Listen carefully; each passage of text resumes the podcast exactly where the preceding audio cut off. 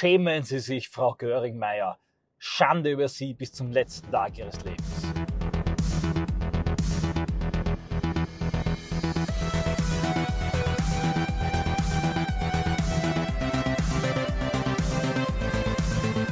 Frau Göring-Meyer, Richterin, eine perfekte Vertreterin ihres verschlagenen Schlages im Moment in Deutschland, hat neun Männer abgeurteilt, die vor drei Jahren eine 15-Jährige im Stadtpark in Hamburg vergewaltigt hat. Und nur ein einziger geht kurz in Haft. Ich muss mich zurückhalten. Zum zweiten Mal wird äh, gegen mich wegen Verhetzung ermittelt, weil ich reagiert habe auf einen ähm, Mord, eine Vergewaltigung oder eine andere Gewalttat, die unsere Politiker uns ins Land importiert haben. Und ich möchte den Fall nüchtern betrachten.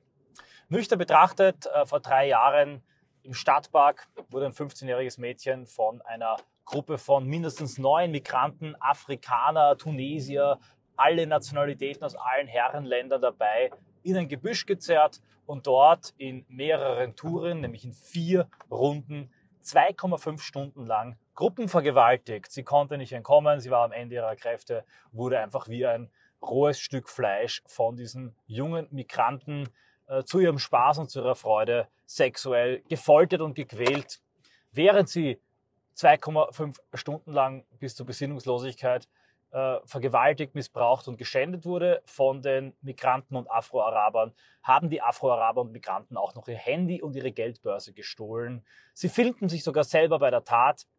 Im Verfahren zeigte keiner von ihnen Reue.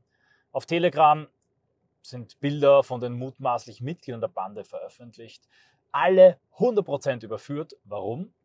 Denn es wurden die Spuren ihrer äh, DNA gefunden am und im Körper des 15-jährigen Mädchens. Die ist jetzt 18 Jahre alt. Ich nehme an, sie ist immer noch nicht darüber hinweggekommen.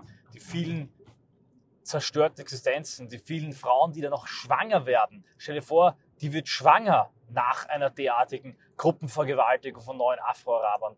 Das sind Dinge, über die keiner nachdenkt. Die Opfer sind vergessen. Ein Team von 20 Verteidigern vertrat die afroarabischen Migranten und Gruppenvergewaltiger, 20 Verteidiger. Man darf sich dreimal fragen, wer die alle wie bezahlt hat.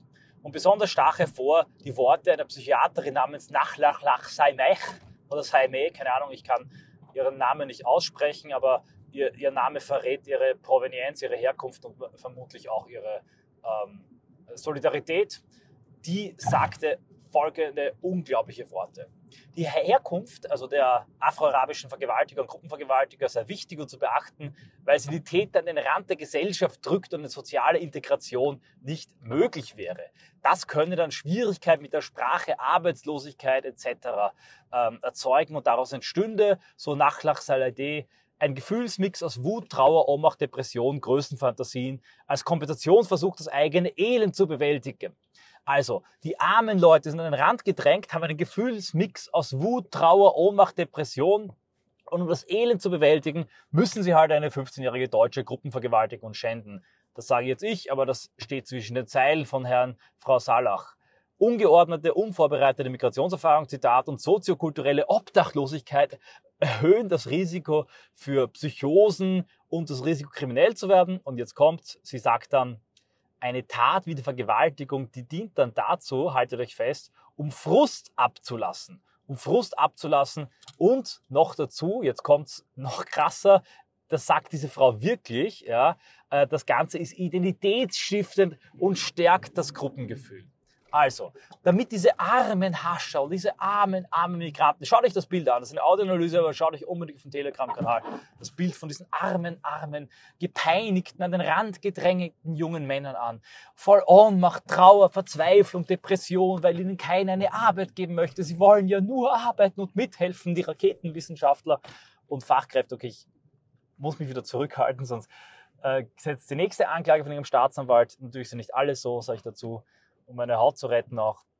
Ähm, diese armen Hascher und diese armen, armen äh, mit einem Gefühlsmix aus Depression und Ohnmacht gepeinigten jungen Männern müssen dann halt, um Frust abzulassen, ihre Depression und ihren Kummer zu bewältigen, dann müssen sie halt, ja, identitätsstiftend eine Frau 2,5 Stunden lang in vier Touren Gruppen vergewaltigen. Die soll sich auch nicht so haben, die ist dann eh eine Nachfahrin von deutschen Tätern, erklärt uns eine afro-arabische Psychiaterin vor Gericht und Frau Göring, ähm, die immer diese Doppelnamen, Göring-Meyer, Frau Richterin Göring-Meyer, äh, Anne Göring-Meyer, die äh, hat dann offenbar wahrscheinlich innerlich ein paar Krokodilstränen geweint, ihr mütterliches Herz schmolz dahin beim Anblick der afroarabischen Jungmänner, die vor Gericht keinerlei Reue zeigten und sie wurden alle mit Bewährungsstrafen oder Vorbewährungsstrafen laufen gelassen. Nur ein einziger bekam zwei Jahre und neun Monate Freiheitsentzug.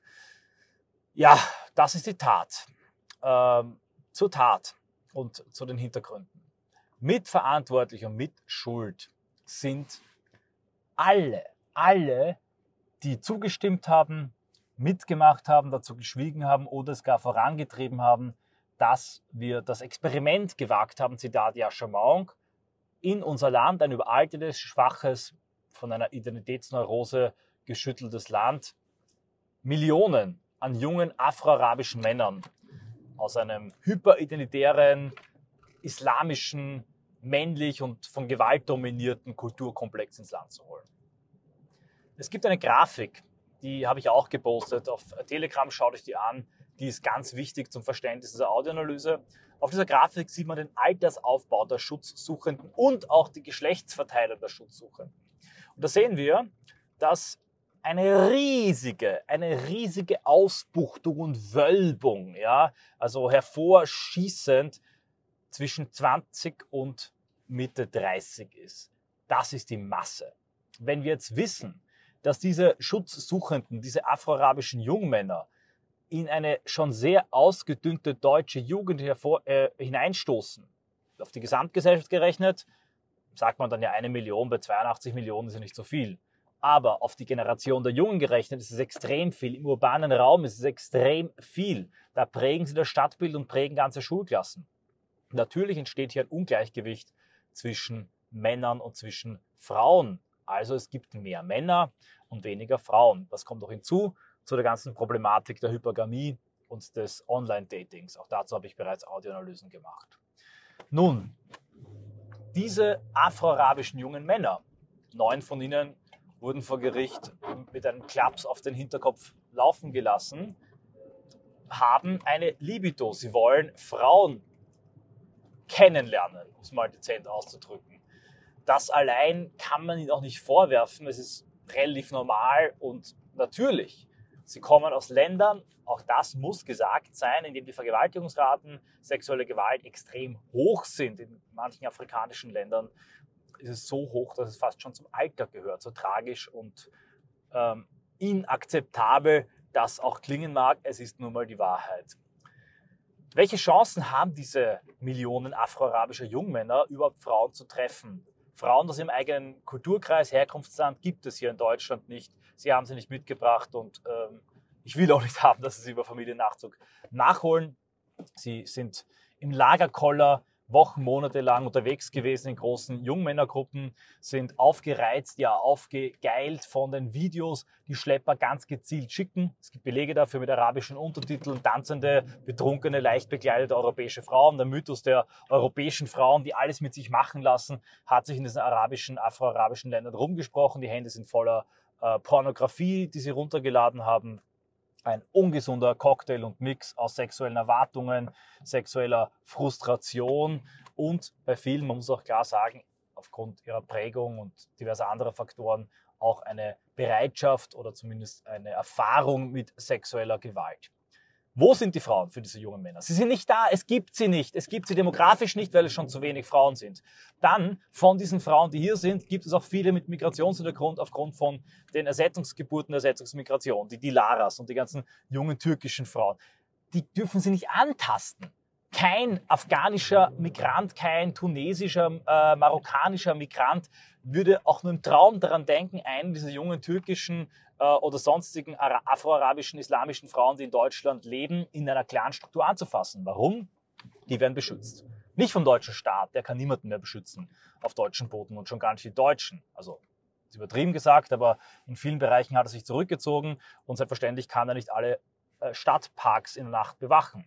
Die äh, Verlust der Sicherheit im öffentlichen Raum trifft die Deutschen, weil sie keine eigenen Schutzmechanismen haben, keine tribalen Strukturen. Die Ausländerfrau, das Ausländermädchen, das Türkenmädchen hat das. Sie hat ihre Brüder, sie hat ihren Clan, die sind auch schon ähm, in der Halbwelt und Unterwelt vernetzt und wenn jetzt lauter Flüchtlinge, Asylanten herkommen, dann machen die dir noch ihren Platz klar, nämlich ganz unten im Verteilungskampf um die Drogenabsatzmärkte, das Rotlichtmilieu, die organisierte Kriminalität oder auch die Sozialtöpfe, die wir diesem Klüngel und diesem Klientel bereitstellen. Denen ist klar, diese Frauen tasten sie nicht an, sonst kriegen sie richtige Probleme. Also nicht deutsche Polizei und äh, die äh, Richterin ähm, liebevoll die Frau Anne Göring-Richter. Nein, dann kriegen sie es zu tun mit ähm, Ali Mehmet Mustafa oder schlimmer noch den Tschetschenen.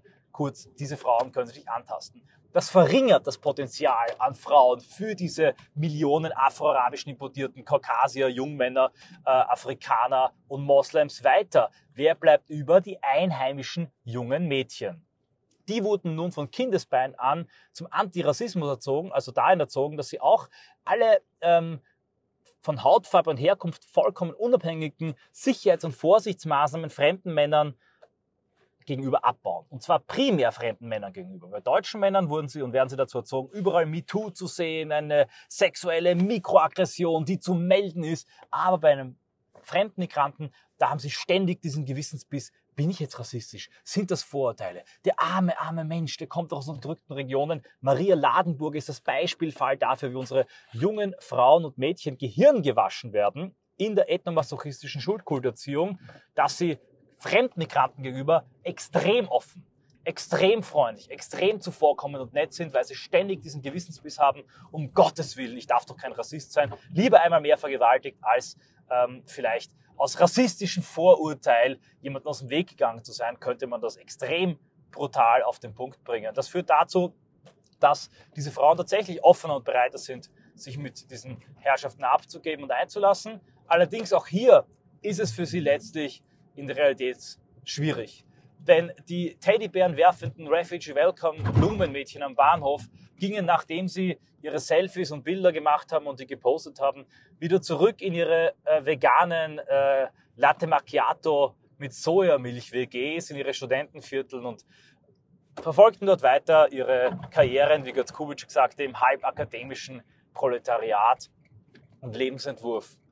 Die wenigsten gingen dann wirklich mit einem Migranten zusammen und viele dieser Beziehungen hielten noch nicht lange. Das endet dann häufig auch im Ehrenmord in vielen tragischen Fällen. Aber zuletzt waren sie auch ähm, der Verpartnerung, dem Zugriff, der Ansprache dieser Millionen afroarabischen Jungmänner weitgehend entzogen. Denn wirklich damit denen abgeben, wirklich mit ihnen in ihrem Wohnungsgebiet abhängen, das wollen und tun sie auch nicht. Du hast also, damit komme ich zum Punkt, eine riesige Masse an sexuell frustrierten, dauerfrustrierten, sexuell und partnerschaftlich perspektivlosen jungen Männer, die aber nicht damit umgehen können, weil sie im Unterschied zu unseren jungen Männern nicht entsprechend zivilisiert und konditioniert wurden, dass sie ihre sexuellen Triebe unter Kontrolle halten.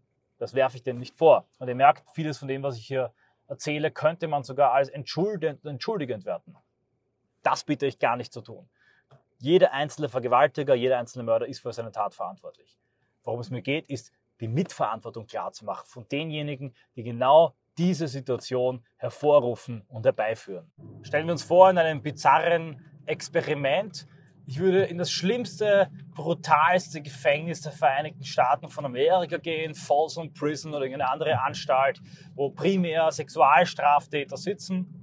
Dann würde ich 15 junge, nackte Frauen aussetzen im Gefängnis, die Türen schließen, die Wärter abziehen und mich zurückziehen aus diesem Gefängnis. Wenn ich dann nach einer Woche wiederkomme und merke, ui, da gab es ja Übergriffe, da gab es ja Vergewaltigungen, da gab es ja äh, sexuelle Straftaten. Dann sind nicht nur diese Straftäter schuld, sondern ich auch. Erneut zur Klarstellung, erneut an alle Zuhörer, Staatsanwälte und Zeckenspitzel, die ähm, diese Vorfälle natürlich mitzuverantworten haben, indem sie die Immunreaktion der Patrioten unterdrücken, Ich meine damit natürlich nicht, dass jeder Migrant ein schwerer Sexualstraftäter ist oder unsere Gesellschaft ein Gefängnis ist. Ich ziehe eine Analogie und liefere einen strukturell ähnlichen Fall, in dem Leute eine Entscheidung treffen, verschiedene Bevölkerungsgruppen zusammenzubringen. Man kann sich wirklich an zehn Fingern abrechnen, was dann geschehen wird. Wir haben es auch genau gesagt, was geschehen wird. Wir haben genau davor gewarnt.